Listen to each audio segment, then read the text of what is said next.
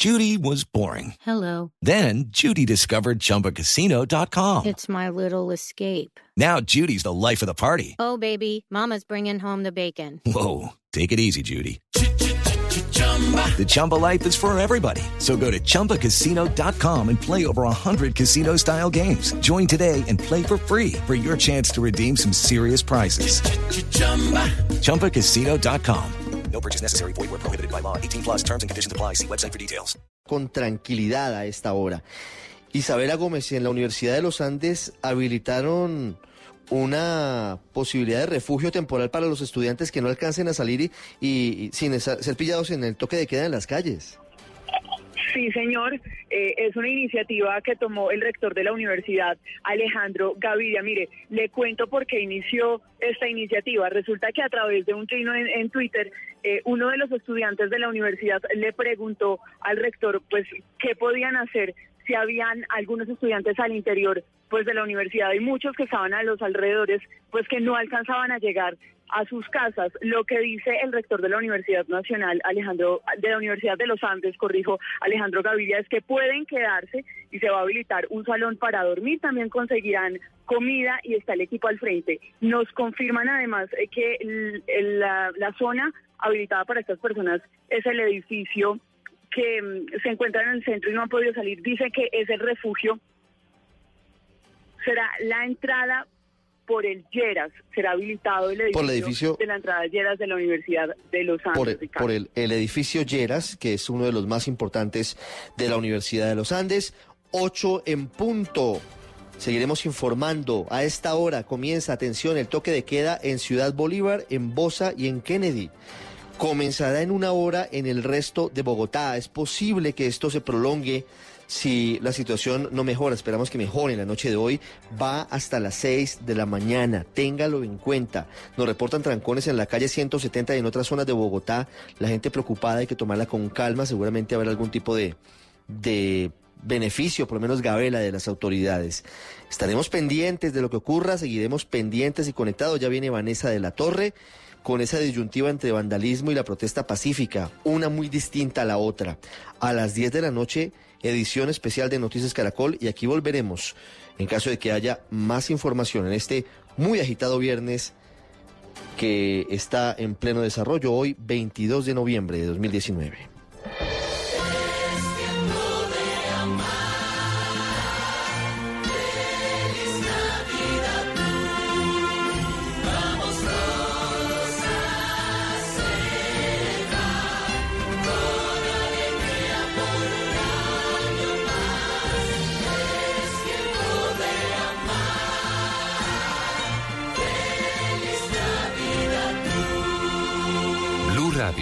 La nueva alternativa. Muy buenas noches y bienvenidos a Mesa Blue. Bogotá está viviendo un momento realmente muy complicado por cuenta del vandalismo que se ha vivido hoy en tantas zonas de la ciudad. Y lamentablemente eso termina siendo la noticia y no los cacerolazos que aún seguimos escuchando y la manifestación pacífica, multitudinaria y extraordinaria que vimos en el día de ayer. En este momento son las 6:38 minutos de la noche. Estamos grabando este programa que ustedes están escuchando en vivo a las 8 de la noche y pico en Mesa Blue porque como decretaron el toque de queda, entonces nosotros los periodistas y todo el equipo de producción de Blue Radio también tiene que irse para su casa. Mientras tanto, en las calles hay miles de personas tratando de llegar a sus lugares, a sus casas, a resguardarse, a sus nidos, que no lo han podido hacer como consecuencia del servicio intermitente que hemos visto en el transporte público en Bogotá. Dice Transmilenio en el informe más reciente que tenemos que hay 76 estaciones destruidas del transporte público de la capital. Es realmente muy lamentable lo que está ocurriendo. Los invitamos a participar con el numeral No a los vándalos para que entre todos hagamos un llamado a la sensatez y rechacemos esa violencia que estamos viendo en el día de hoy en nuestra capital. Miguel Uribe fue candidato a la alcaldía de Bogotá, fue secretario de gobierno de Enrique Peñalosa entre el 2016 y el 2018 y conoce profundamente los recovecos de esta ciudad. Y Ariel Ávila es analista, es subdirector del Centro de Pensamiento Paz y Reconciliación y nos van a ayudar a comprender qué es lo que está ocurriendo esta noche y sobre todo hacia dónde vamos. Bienvenidos a Mesa Blue, Miguel, bienvenido. Un saludo muy especial, Vanessa, para usted, para Ariel y para todos los oyentes de Blue Radio. ¿Qué es lo que está ocurriendo en Bogotá, Miguel? Realmente hoy estamos viviendo la tercera etapa de lo que ayer fue una manifestación en primera instancia pacífica y por supuesto legítima. Sin embargo, empezamos a ver ayer en la tarde una serie de vandalismos, veíamos cómo surgía lo que conocemos como el cacerolazo, en donde había manifestaciones en contra de un malestar o, por un malestar general, de unos problemas históricos en el país, pero también muchísimas personas reclamándole a los vándalos y a los violentos que no utilizaran esta marcha o esta manifestación para hacer violencia. Pero hoy ya no estamos viviendo vandalismo, hoy hemos visto delincuencia pura, crimen organizado. Estamos viendo cómo ciertos sectores se han organizado para saquear casas, supermercados, cómo han cómo se han robado un bus del SITP, cómo han puesto en riesgo la vida de los ciudadanos y por supuesto un enfrentamiento que deja eh, muchas reflexiones para los colombianos. En este momento la administración de Bogotá, como muchas otras municipales, ha tomado una decisión de proceder al toque de queda, que es una eh, potestad que creo que está bien utilizada en este momento, en donde básicamente se pretende individualizar o aislar el fenómeno de marcha y movilización con lo que hoy ya está dentro de un, de un concepto de, de delincuencia y crimen organizado. Y básicamente es entender que Bogotá y todo el país tiene que tomar las medidas necesarias para garantizar la seguridad de todos los colombianos. Y vuelvo y repito, mm. eh, una cosa que o, un proceso que comenzó como una marcha legítima de ciudadanos que protestaban contra un malestar eh, general o, o, contra unos problemas históricos, pues hoy termina en una delincuencia y por supuesto aprovecho estos micrófonos para para invitar a que nos unamos, como bien lo decía usted, Vanessa, al comienzo, a llamar a la sensatez, pero especialmente a que este tipo de, de, espacios no se conviertan en oportunidades para los delincuentes para atentar contra las instituciones y contra los demás ciudadanos que es lo que estamos viendo. Ya vamos a, entrar, Miguel, en, los datos que usted conoce tan profundamente, que son ligados a la seguridad de Bogotá, al control, a la autoridad. ¿Dónde está ese límite entre el exceso de poder y la autoridad que hay tantos colombianos, tantos bogotanos pidiendo en este momento, pero de otro lado, tantos también criticando eh, algunos excesos dicen ellos, de autoridad por parte de la fuerza pública. ¿Qué es esta medida, el toque de queda? Los alcaldes tienen esas facultades especiales por la Constitución y por la ley y consiste en la restricción de la movilidad de los ciudadanos en una situación excepcional. Esto viene del artículo segundo de la Constitución Política de Colombia con el objetivo de protegerle la vida, la honra, los bienes, la creencia, las libertades y todos los derechos de los ciudadanos. Es una medida realmente extrema. Ariel Ávila. Vanessa, buenas noches y un saludo también al exsecretario de Gobierno de Bogotá, el señor Miguel Uribe. Vanessa, mire, yo, a ver, dos cosas o tres cosas importantes. Lo primero es pedirle a la alcaldía de Bogotá que cree unos corredores de movilidad, porque va a ser imposible que mucha gente alcance de llegar a las nueve de la noche a sus casas. Y, digamos, no permitírselo o se los van a llevar pues para, para un CAI o para una OPJ o los van a dejar en las manos de atracadores. Entonces, para aquellas localidades como, eh, por ejemplo, Kennedy, garantizar parte de la movilidad de un corredor por todas las Américas, porque la gente está escaminando. Entonces, pedirle eso a la alcaldía. Segundo, eh, yo creo que hay, que separar el análisis. Yo, yo pienso que aquí hemos, hemos vivido como cinco escenas de esta obra de teatro. Una, la que fue previo al paro, eh, donde la estrategia del gobierno salió muy mal de causar miedo y provocó que más gente saliera a la calle y los convocantes del paro que lograron un triunfo antes de que saliera el primer manifestante, porque pues 48 horas antes de que iniciara el paro, el gobierno se echó para atrás en gran parte de las reformas que ha planteado para 2020. El segundo momento, el día de la manifestación, ayer, toda la mañana, el mediodía, que fue una manifestación pacífica donde salieron decenas de miles de personas en todo el país, ciudades intermedias, municipios pequeños como Baracoa, Nariño, el tercer momento, muy dramático, episodios de violencia, de vandalismo en la tarde, principalmente lo de ayer fue Suba y lo que pasó en Cali, mm. lo demás fue esporádico y uno pensaría que eh, no fue una violencia organizada.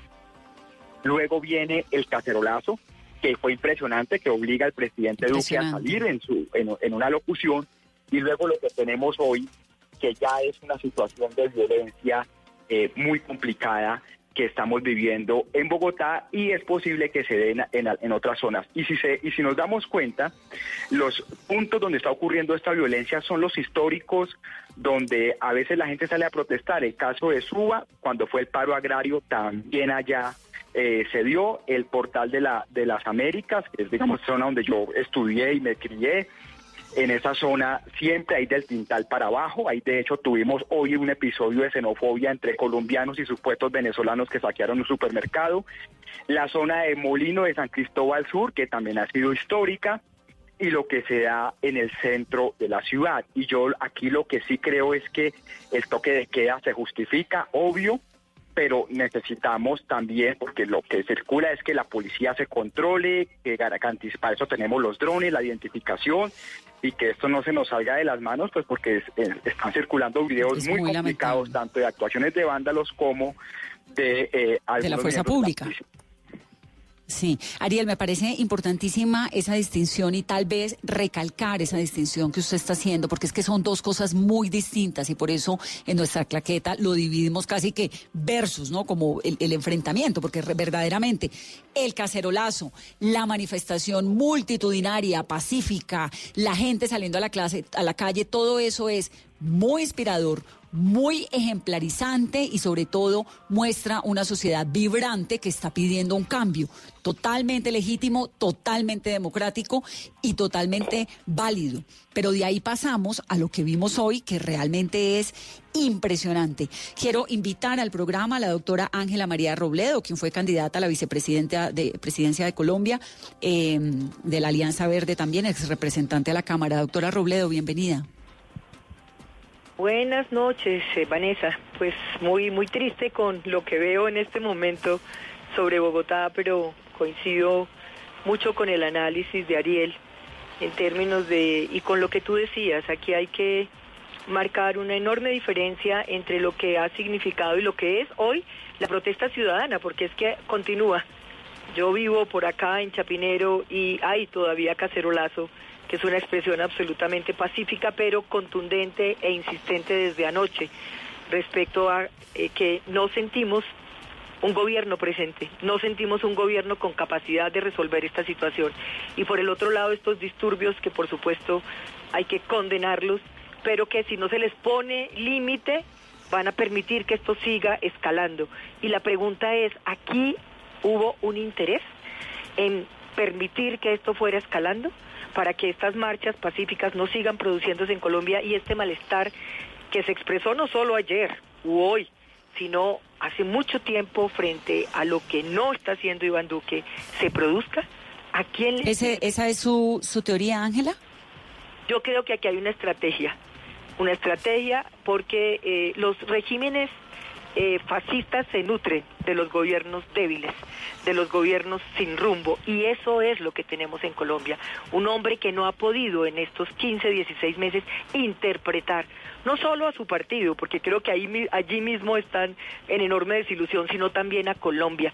Él juró cumplir la Constitución. Y cuando oigo a Miguel que dice que estos son eh, reclamos históricos, algunos lo son, pero el tema de la paz lo tenía en sus manos y lo ha dejado. Mm.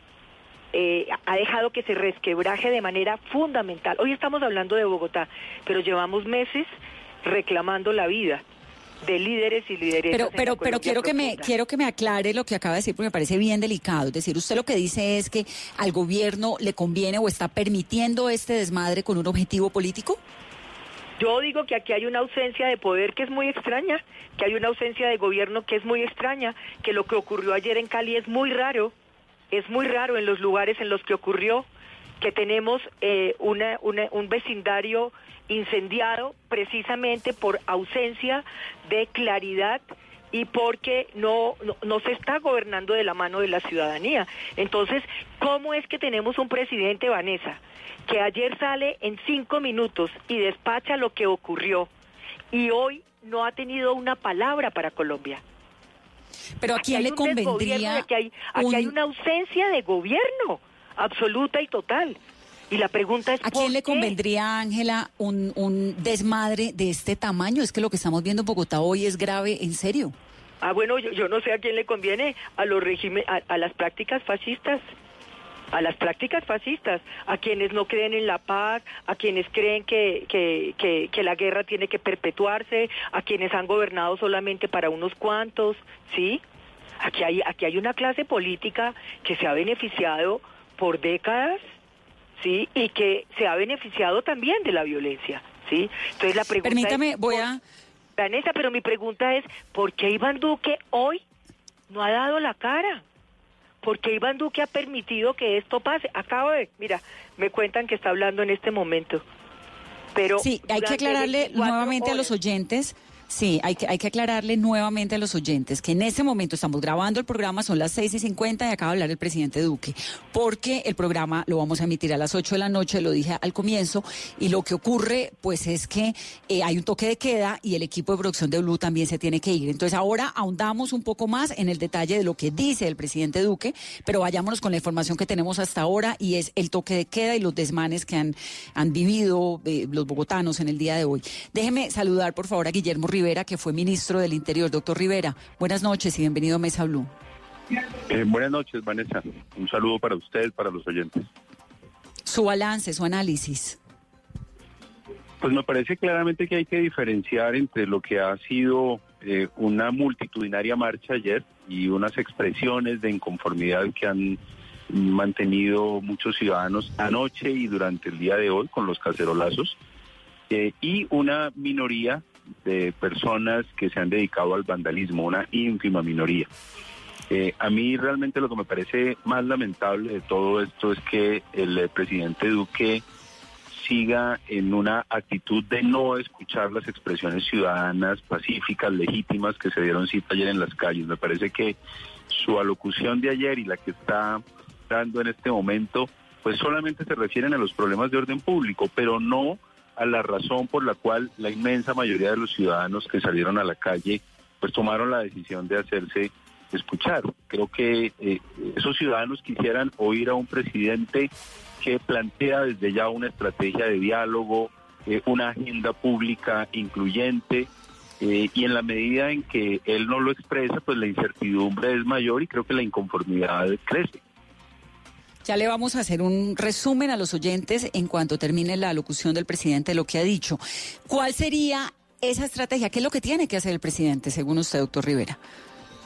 Oír eh, las expresiones ciudadanas y hablar, dialogar con eh, los dirigentes de los sectores sociales que se han manifestado, que se han expresado en las calles, plantear desde ya una mesa de diálogo para construir una agenda. Es que el presidente no puede seguir solamente gobernando para el sector político al que él pertenece. Eh, ese es un sector representativo de la sociedad colombiana, ni más faltaba, pero hay muchos otros sectores que están por fuera de la agenda pública y, y, y, este, este no es un tema que se reduce a tener participación en el gobierno, ¿no? Esta, esta expresión ciudadana no le interesa que existan ministros de uno o de otro partido, lo que le interesa es que exista una agenda que incluya sus aspiraciones que recoja sus preocupaciones.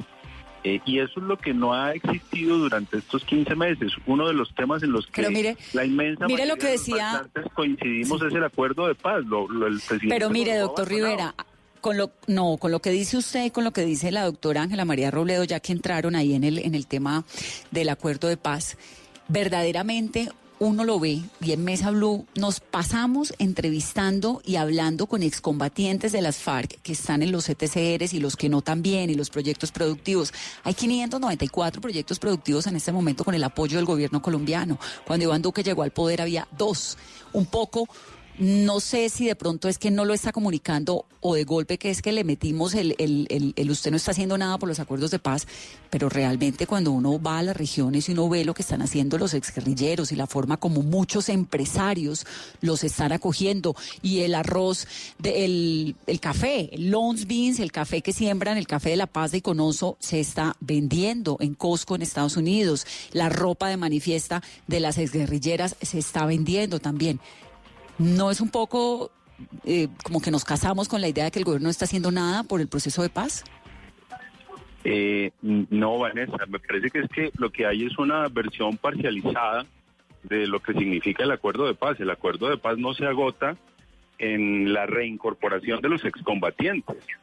Eh, el acuerdo de paz es mucho más que eso y fíjese usted que este gobierno no ha presentado un solo proyecto de ley de aquellos que había que presentar para cumplir a cabalidad del acuerdo de paz. No hay reforma rural, no hay reforma política, no hay reforma a la participación ciudadana, que era otro de los compromisos que preveía el acuerdo de paz. Y son justamente estos temas los que involucran a colombianos que no tienen que ver con las FARC. Es que eh, la idea que tiene el actual gobierno es que el acuerdo de paz es solamente un acuerdo de reincorporación de excombatientes.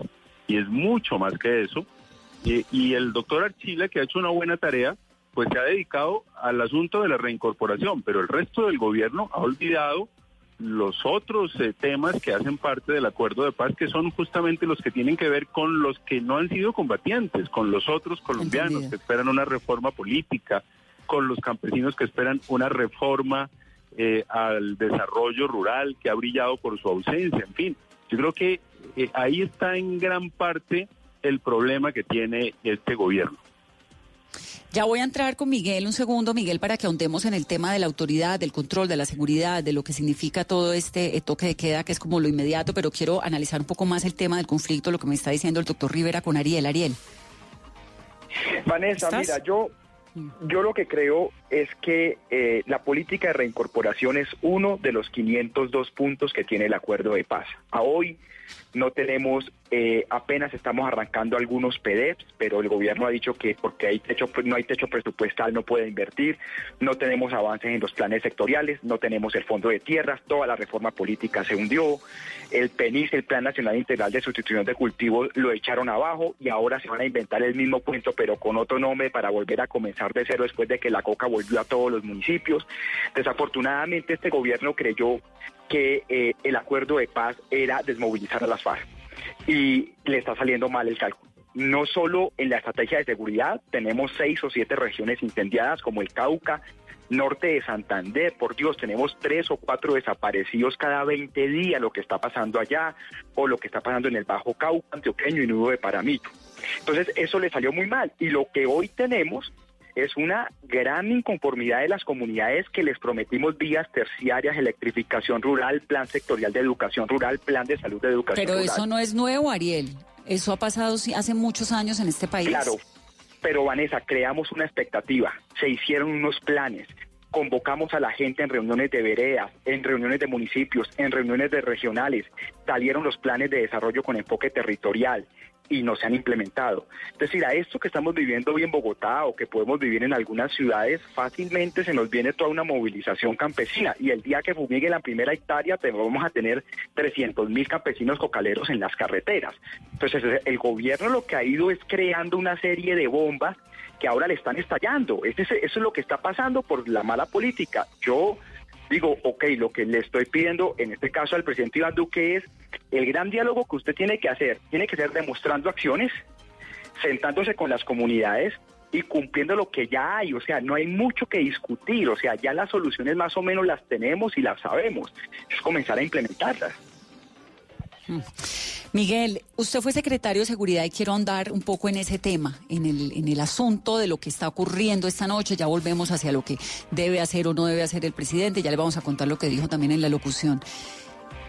¿Qué está ocurriendo? ¿Cómo es posible que Bogotá se salga de control de esta manera? Bueno, en primer lugar, Vanessa, lo que está pasando en Bogotá desafortunadamente ha pasado en algunas otras ciudades y el día de ayer surgía pues ya en Cali y en otros lugares y por supuesto es lamentable. Vuelvo repito, aquí ya no estamos hablando de vandalismo, estamos hablando de criminalidad, delincuencia organizada. Comenzaría haciendo una primera reflexión. Yo también creo que es importante buscar tender puentes inmediatos de diálogo con todas las organizaciones sociales, con los sectores, mandar mensajes de unidad, buscar promover consensos. Pero siento a su vez que, que el presidente tiene ese ánimo y es importante que lo materialice con un diálogo inmediato. Por otra parte, creo que es irresponsable e incoherente lo que plantea Ángela María Robledo diciendo que este conflicto le beneficia al Estado o a, las administraciones o al gobierno y mucho más cuando es la primera, ella y muchos sectores representa en criticar cuando hay acciones efectivas del Estado para mantener el orden y la seguridad. Para comenzar, tengo que decir que yo estoy en contra del abuso policial o el abuso de autoridad, pero los primeros que reclaman cuando se busca mantener el orden son precisamente los sectores que representa Ángela María.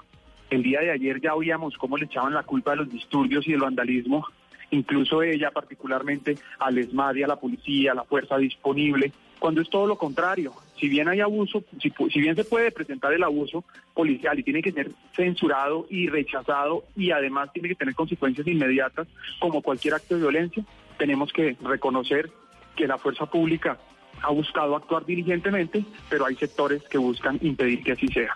Y hoy es lo que se ha venido haciendo. Desafortunadamente, desafortunadamente hay sectores eh, en donde es imposible actuar de una manera mucho más contundente con la fuerza pública porque se puede poner en riesgo la vida de otros ciudadanos y es por eso que lo que busca hacer la policía y la fuerza pública es disuadir. Este toque de queda busca aislar los dos momentos, donde están los ciudadanos en la calle y donde solamente eh, pues se puedan individualizar a los delincuentes. Lo segundo es otra reflexión. Pero, pero un segundo, Miguel, sobre ese primer punto. Los demás, los demás eh, panelistas y es básicamente que eh, aquí sí hay un malestar histórico, por supuesto, y que se trata además, si van a incluir el tema del proceso de paz, pues hay que recordar varias cosas. La primera es que el, pueblo colombiano votó en contra del acuerdo de la paz, aún así se impuso, y si bien hoy hay que lograr cumplirlo, y creo profundamente en eso, también es legítimo quienes consideran que hay que mejorarlo o hay que corregirlo. Y finalmente, estoy convencido de que hay que buscar un mecanismo para que quienes han manifestado que a propósito, dice eh, el exministro Rivera, que la gran mayoría de los colombianos se movilizaron ayer. Yo no creo que eso haya sido así, si bien fue una movilización muy valiosa, la gran mayoría de los colombianos estaban trabajando, estaban tratando de llegar a la casa a tiempo, estaban saliendo a conseguir la plata para poder mantener sus familias, salieron a estudiar. La gran mayoría de los colombianos estaban haciendo lo mismo que hacen todos los días. Y por supuesto, con o sin un descontento, porque vale la pena decir, estoy seguro que quienes no marcharon también consideran que hay mucho por arreglar en Colombia. Pero eh, eso lo que es es una invitación a que todos, sin importar cuál sea nuestro origen político, nuestra ideología, nuestro género, de dónde vengamos, en qué ciudad vivamos, creo que todos tenemos que unirnos para construir un país de paz, de oportunidades, sin impunidad y por supuesto sin corrupción. Ya le voy a dar la palabra a Ángela María Robledo porque supongo que le va a querer contestar a Miguel Uribe, pero no quiero hacer de este programa un debate sobre ideologías políticas o sobre lo que pienso del uno del otro. Creo que todos aquí estamos de acuerdo en varias cosas, en que la manifestación de ayer fue tremenda, en que hay una voz que está pidiendo un cambio, un rumbo distinto a Colombia y que hay unos vándalos que están volviendo a Bogotá y que por eso es el toque de queda prácticamente, en teoría, en, un tema práctico, Miguel, esa cantidad de ciudadanos que están en la calle todavía tratando de llegar a sus casas y no hay transporte público, ¿cómo van a llegar? ¿Qué va a pasar con ellos? Pues es importante recoger la opinión de Ariel en ese sentido. La administración tendrá y la fuerza pública tiene que montar desde este momento hasta las nueve de la noche un seguimiento para identificar en cuáles corredores están movilizando las personas que llegan, buscan el camino hacia su casa y cuáles son los sectores que hoy ya están identificados precisamente donde se está cometiendo esta delincuencia, que a propósito lo decía Ariel, es donde históricamente se presentan, porque básicamente son los canales de transporte público masivo, que son los primeros que buscan intervenir en estas movilizaciones. Y eso también me permite hacer otro llamado o otra reflexión. Cuando se atenta contra el transporte público, no solamente se es incoherente, pues se piden mejores servicios públicos, pero destruyen los que hay y piden paz, pero ejercen violencia a estos delincuentes o vándalos, que vuelvo y repito, los separo por completo de la movilización del día de ayer. Pero uno ve los carteles, las movilizaciones, incluso dentro de o los carteles o consignas dentro de esos, de esos grupos de, de vándalos o delincuentes. Pero sí vale la pena ver, esas imágenes son dolorosas, como miles de personas, ahí sí, la gran mayoría de los bogotanos tienen que llegar a su casa a pie, caminando dos, tres, cinco horas porque resulta que un grupo, un puñado de vándalos o delincuentes están acabando con el sistema de transporte público masivo. ¿Qué dijo el presidente Iván Duque, Carolina, que habló hace ya unos pocos momentos? En una locución vanesa, contundente, corta, 10 minutos, y el mensaje fue claro, quizá el que todos los colombianos estaban esperando.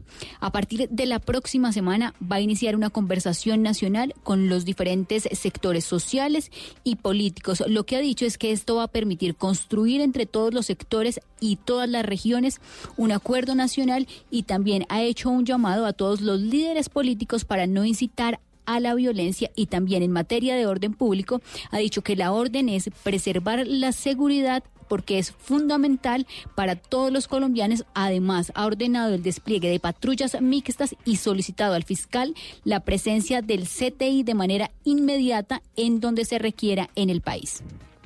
Entonces, seguridad y diálogo. Dijo la fecha del diálogo, entiendo que es el 27 de noviembre. Desde la próxima semana es lo que ha dicho el presidente en la locución, Vanessa. Ok, la información que tengo que me llega a Palacio es que ese encuentro, ese diálogo sería el 27 de noviembre. ¿Cómo? ¿A quiénes invitan o cómo va a ser? ¿Lo dijo en la locución? No. No dio detalles, Vanessa. Simplemente es un mensaje abierto a todos los sectores sociales y políticos del país. Ángela María.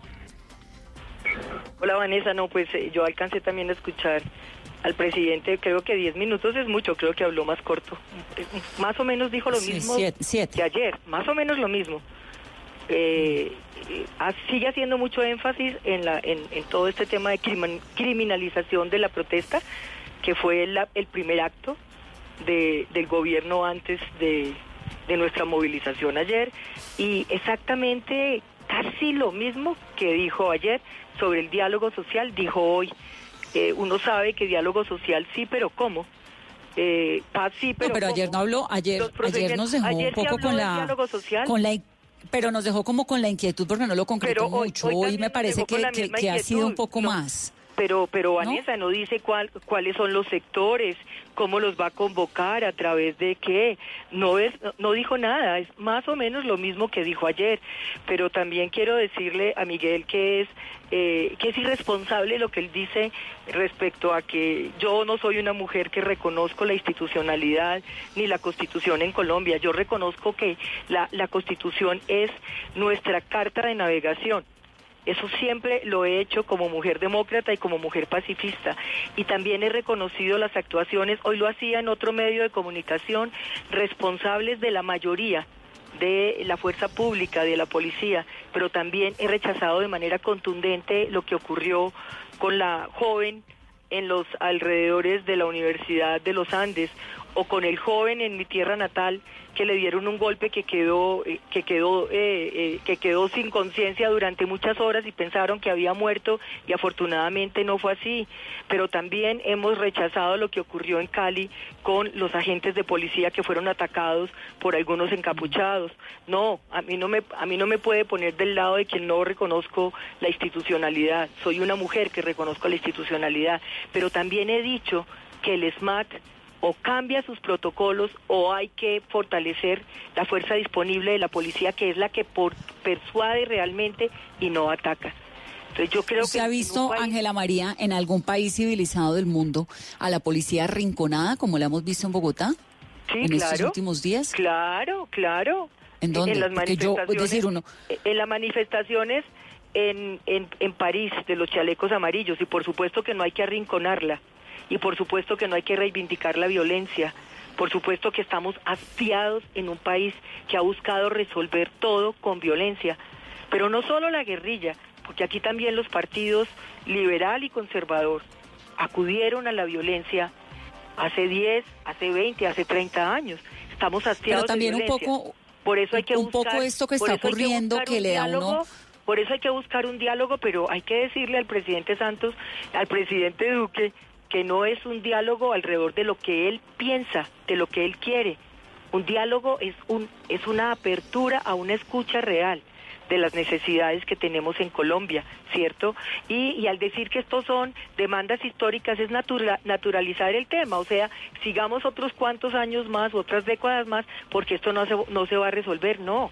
Yo creo que no, no, no, yo estoy tratando de entender por qué llegamos en este momento justo a estos límites de violencia.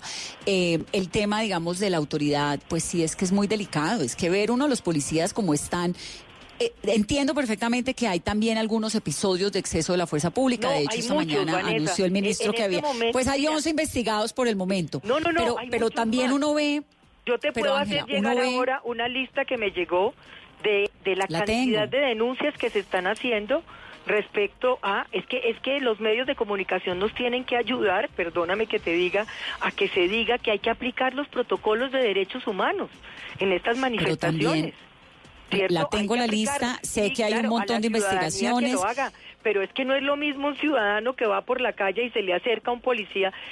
La secuencia de ayer del tiempo de el hombre del SMAT que golpea a la mujer ciclista. No, es porque va horrible, con algo que la tapa es horrible. Entonces, ¿cómo No, es que no vamos, cómo es que no vamos a decir basta ya de tanta violencia? No, eso estoy de acuerdo contigo, ataques. es horrible, pero también es horrible ver cómo unos vándalos cogen con un palo los vidrios del Consejo de Estado y cómo un policía en Cali cae tirado en el piso, Claro, golpeado claro, profundamente, claro, yo digamos. también, yo como yo ahí como ve uno y dice, ¿dónde está la autoridad, eso, no? Denuncio todas las formas, pero es que quienes están para protegernos, la policía y el ejército, ellos son los mayores responsables de, esta decisión. Y quien, y tiene la mayor responsabilidad es Iván Duque.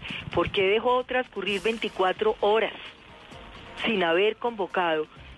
Esta mañana a las 10 de la mañana, los quienes convocaron el paro le dijeron, presidente, estamos dispuestos al diálogo. A las 10 de la mañana hubo rueda de prensa. ¿Y él qué estaba haciendo? Encerrado con su gabinete, en lugar de haber abierto el espacio, como lo dijo ayer, tenemos las manos tendidas. Pues no actuó de conformidad y hubo un, un, vacío de autoridad democrática, que es lo que nosotros estamos reclamando. No más ni menos desde ayer. Me toca irme a una pausa rápidamente para comerciales. Regresamos en breve. Esto es Mesa Blue.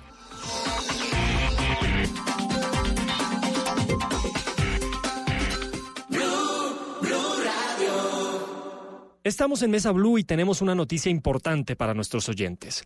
Un viejo grupo de amigos y vecinos pierde el dinero que había logrado reunir para rescatar una vieja cooperativa. Al poco tiempo descubren que sus ahorros fueron robados por un inescrupuloso abogado interpretado por Andrés Parra. Al enterarse de esto, el grupo se organiza y trata de derrocar a este villano en una comedia para morirse de risa junto a su familia.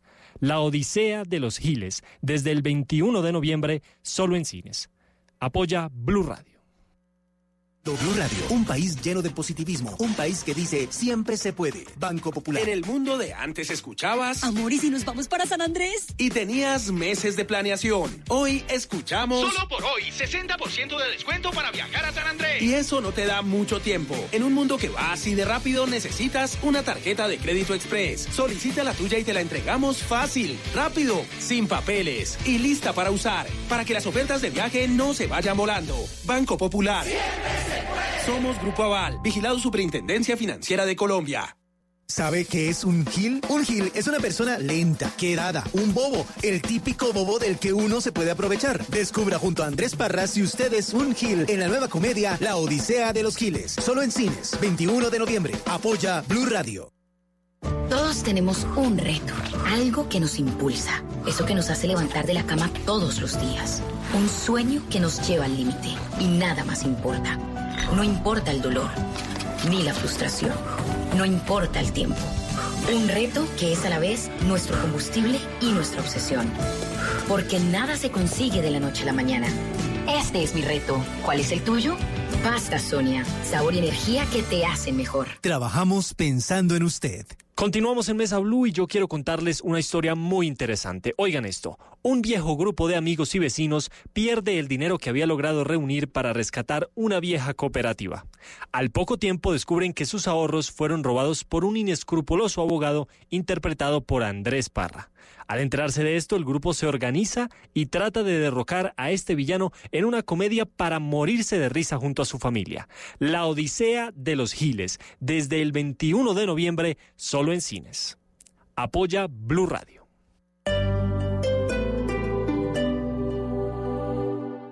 Para conocer una historia hay que investigar, hablar con los protagonistas, buscar todos los datos y recorrer paso a paso sus detalles. Todo con la ayuda de Los Informantes. El programa de periodismo investigativo de Caracol Televisión llega a Blue Radio. Espérelo todos los domingos después de Encuentros Blue. Los Informantes por Blue Radio y bluradio.com.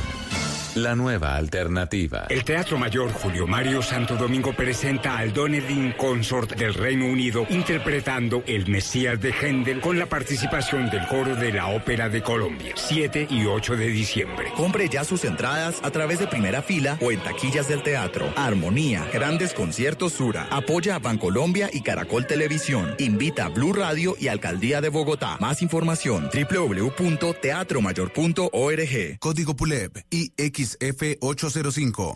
Casa Blue está de boda, así que invitamos a todos nuestros oyentes que se van a casar, estén recién casados, vivan en pareja o estén pensando en comenzar una nueva vida para que nos acompañen en Bogotá de boda, del 22 al 24 de noviembre en Unicentro Bogotá.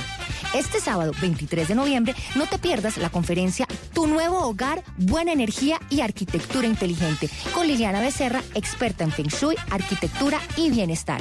Sábado 23 de noviembre, 11 de la mañana, en Bogotá de Boda. Invita Caracol Televisión, Stock Models y Blue Radio.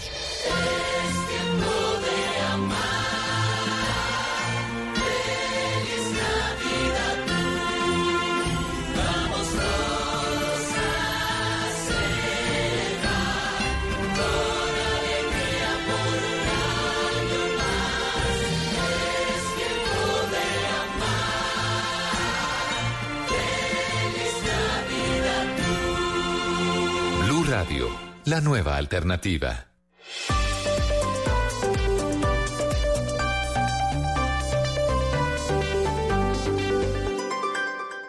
Estamos en Mesa Blue y tenemos una noticia importante para nuestros oyentes. Un viejo grupo de amigos y vecinos pierde el dinero que había logrado reunir para rescatar una vieja cooperativa. Al poco tiempo descubren que sus ahorros fueron robados por un inescrupuloso abogado interpretado por Andrés Parra. Al enterarse de esto, el grupo se organiza y trata de derrocar a este villano en una comedia para morirse de risa junto a su familia.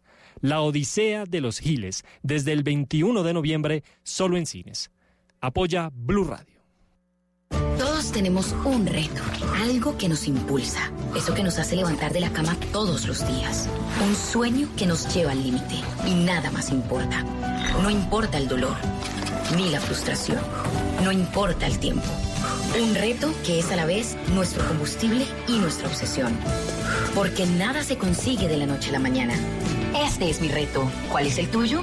Pasta Sonia. Sabor y energía que te hacen mejor. Trabajamos pensando en usted. ¿Sabe qué es un gil? Un gil es una persona lenta, quedada, un bobo, el típico bobo del que uno se puede aprovechar. Descubra junto a Andrés Parras si usted es un gil en la nueva comedia La Odisea de los Giles. Solo en cines, 21 de noviembre. Apoya Blue Radio. Llega Bogotá de Boda, con las nuevas tendencias y con los mejores aliados para tu celebración. Te esperamos del 22 al 24 de noviembre en Unicentro Bogotá, el mejor lugar para inspirarte y atreverte a dar el paso. Vive con nosotros esta experiencia de ensueño en el camino de los enamorados. Bogotá de Boda. Invitan Caracol Televisión y Blue Radio. Continuamos en Mesa Blue y yo quiero contarles una historia muy interesante. Oigan esto, un viejo grupo de amigos y vecinos pierde el dinero que había logrado reunir para rescatar una vieja cooperativa. Al poco tiempo descubren que sus ahorros fueron robados por un inescrupuloso abogado interpretado por Andrés Parra. Al enterarse de esto, el grupo se organiza y trata de derrocar a este villano en una comedia para morirse de risa junto a su familia. La Odisea de los Giles, desde el 21 de noviembre, solo en cines. Apoya Blue Radio.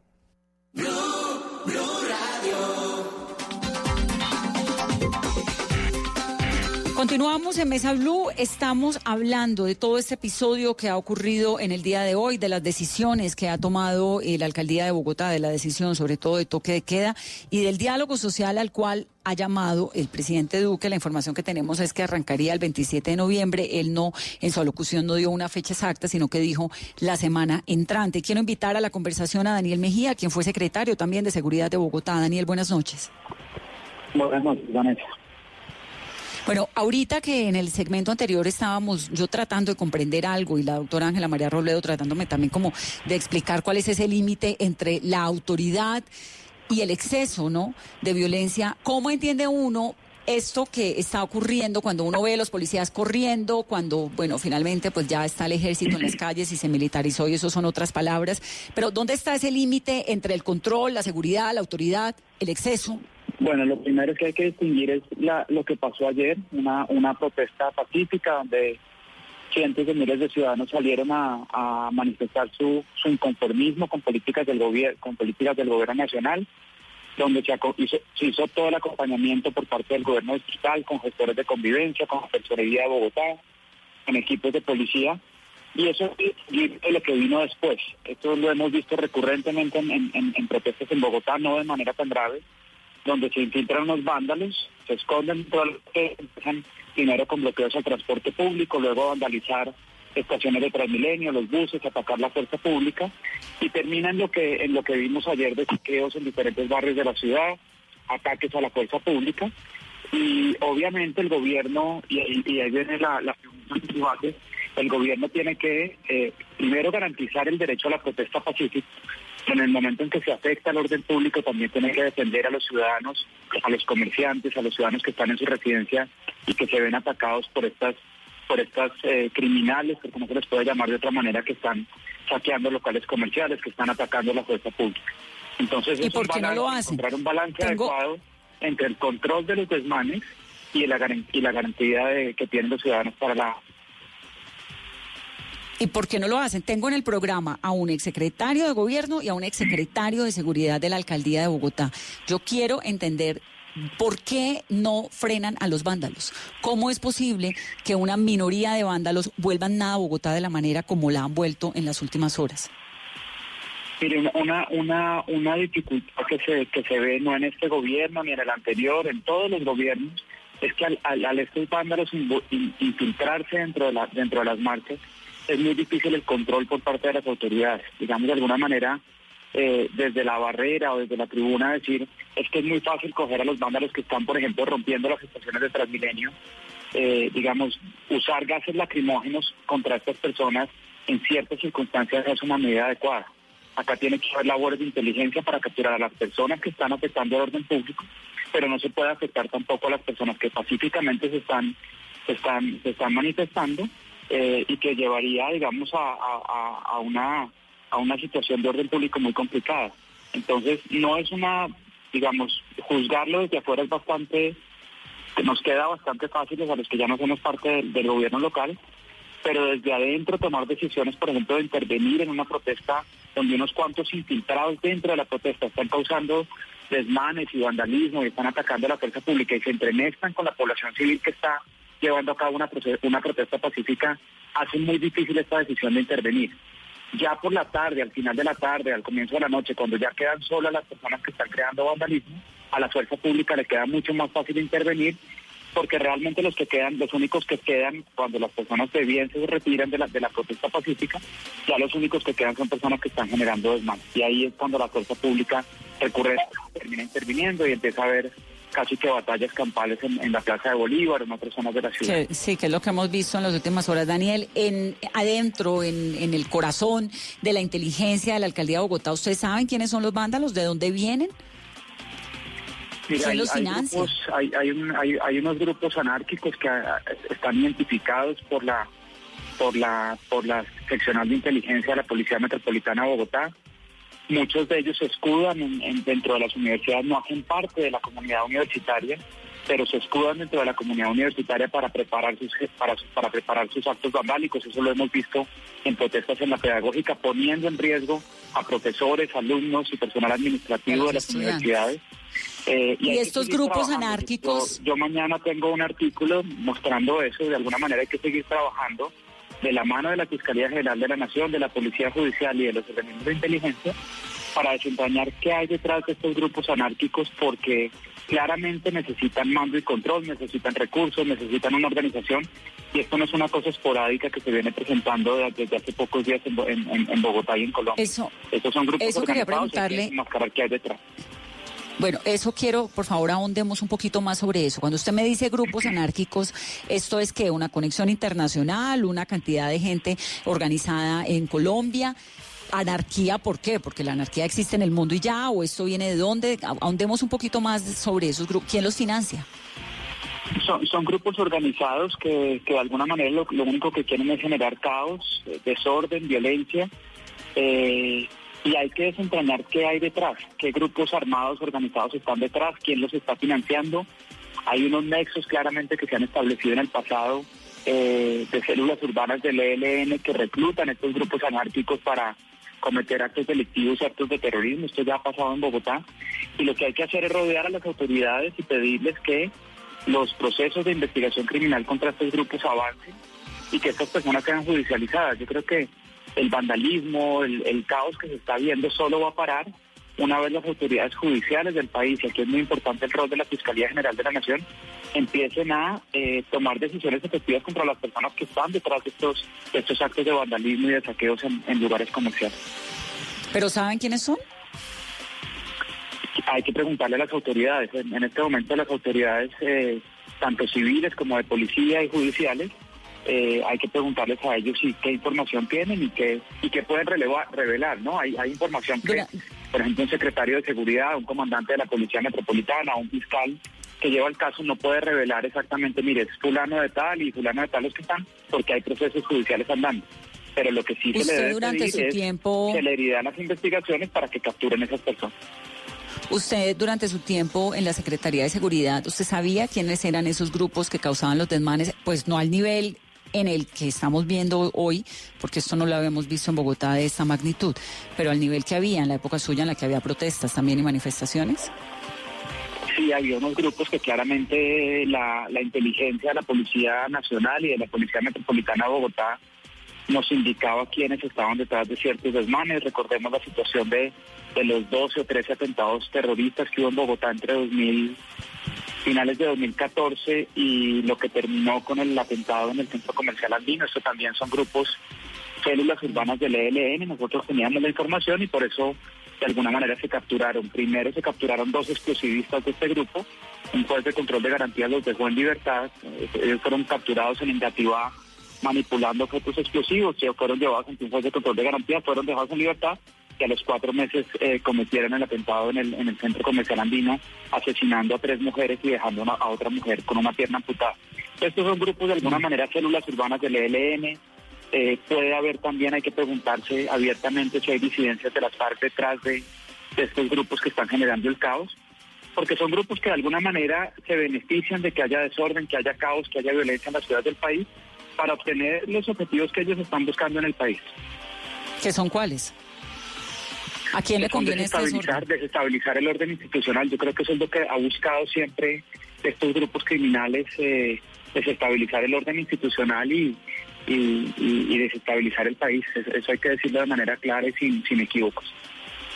Ariel, ¿a quién le conviene este desorden?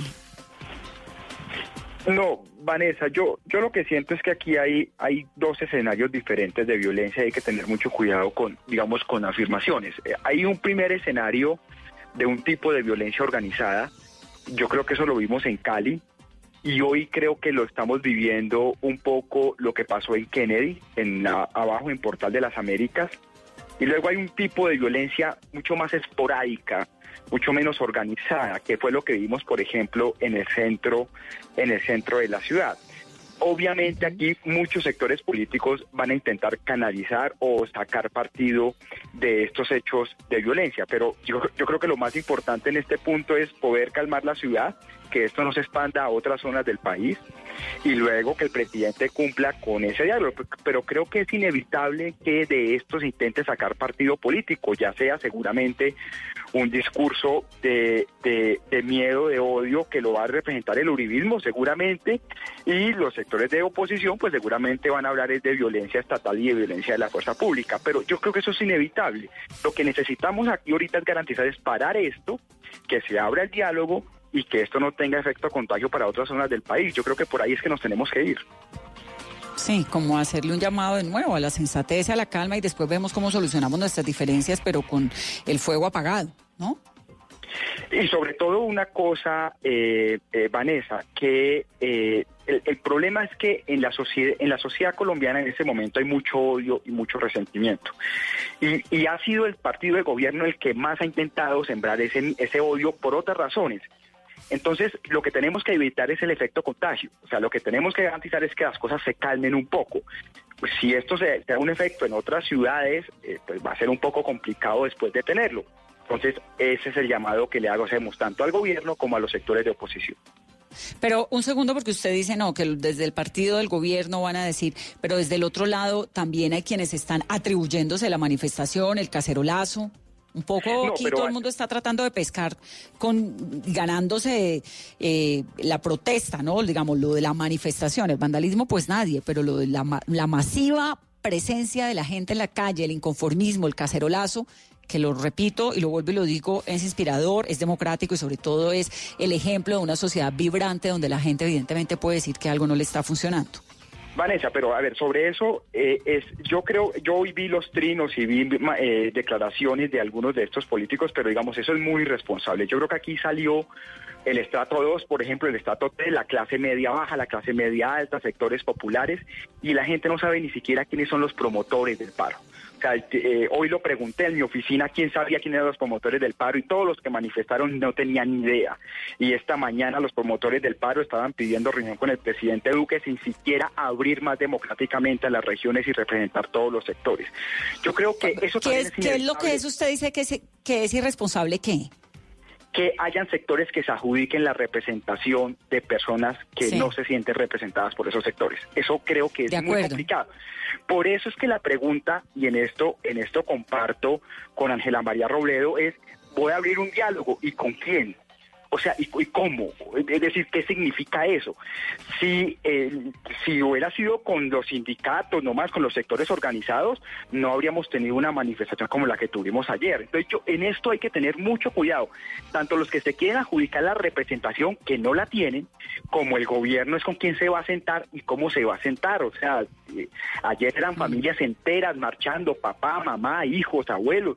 Eso no lo representan todos estos sectores promotores del paro. Entonces, ahí, ahí hay que tener mucho cuidado y yo espero ver la estrategia del gobierno para ese diálogo. Pues es como el momento para que al gobierno se le note el talante de verdad, ¿no? Yo esperaría que sí. Yo espero que haya un- un- un- una grandeza y, eh, y que el presidente comience a mandar mensajes a la opinión pública más allá de su, de su, de- digamos, de su diálogo que ha dicho que lo ha dicho muchas veces. Su espíritu de diálogo él ha dicho que lo tiene muchas veces, pero pues no se manifiesta.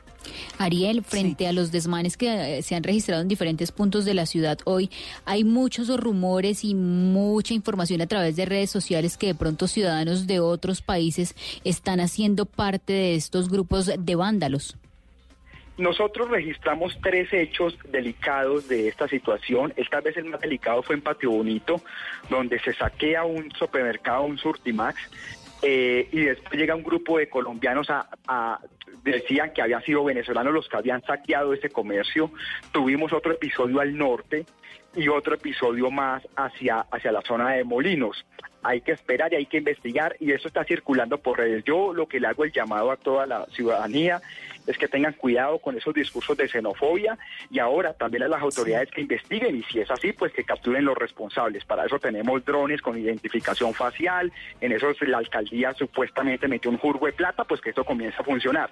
Pero ahí lo que yo lo que yo pido es a la ciudadanía, por favor, tranquilidad con esos discursos que de ahí a la xenofobia hay un centímetro. Sí, de acuerdo. Hay un centímetro y también a pues a este despelote que estamos viviendo en el que hay una anarquía, ¿no? Generalizada, que no que no se nos salga de las manos un poco como el- la calma que hay, hay que mantener ante una situación tan complicada. Voy cerrando reflexiones finales, Miguel. Sobre todo enfocadas como a, qué es lo que hay que hacer, cómo salimos de esto, porque a nadie, Bogotá es la Bueno. ciudad de todos, Bogotá vinimos, creci- crecimos, hicimos, realmente es muy doloroso lo que estamos viendo, entonces un poco como enfocados a a dónde vamos, esto va a parar acá, esto va a seguir, ¿qué hay que hacer? Bueno, en primer lugar, Vanessa, yo resalto y recojo con, con- o recibo con buenos ojos la, la locución del presidente y espero que se materialice ese diálogo. Ya lo decía antes de, conocer la locución presidencial, es necesario un diálogo efectivo, pronto, con, con, una, con, con público, con unas reglas claras donde los colombianos sepamos de qué se trata este diálogo y qué se busca y que incluya a todo el país, ¿no? Aquí vuelvo, repito, la inmensa mayoría de los colombianos, y en el caso de Bogotá, estuvimos trabajando y en nuestras actividades normales. Si viene una manifestación con muchísima gente y muy valiosa, pues es, el, es, el, es lo que detona esa necesidad de tener ese diálogo. Lo segundo es que el clima que hoy estamos viviendo es un clima alimentado por el clima latinoamericano. Hace muchos años no vivíamos protestas o probablemente nunca una protesta o hace muchos años, porque hemos vivido momentos muy difíciles en el país y en Bogotá, pero de esta, de esta magnitud. Ayer hay que recordar que ayer hubo intentos de entrar a la alcaldía, al Congreso, se destruyó la personería, la, Defensoría del Pueblo, perdón, y en ese sentido, si bien ha habido esfuerzos de la institucionalidad para garantizar y mantener el orden, desde ayer ya encontrábamos actos violentos que hoy pues se han eh, crecido desproporcionadamente. Adicionalmente, pues creo que hay que hacer lo que lo, que mencionaba yo y lo que mencionó Daniel, hay que unir y, realmente apoyar a las autoridades en este momento. Ya reconocimos a quienes marcharon pacíficamente, ahora tenemos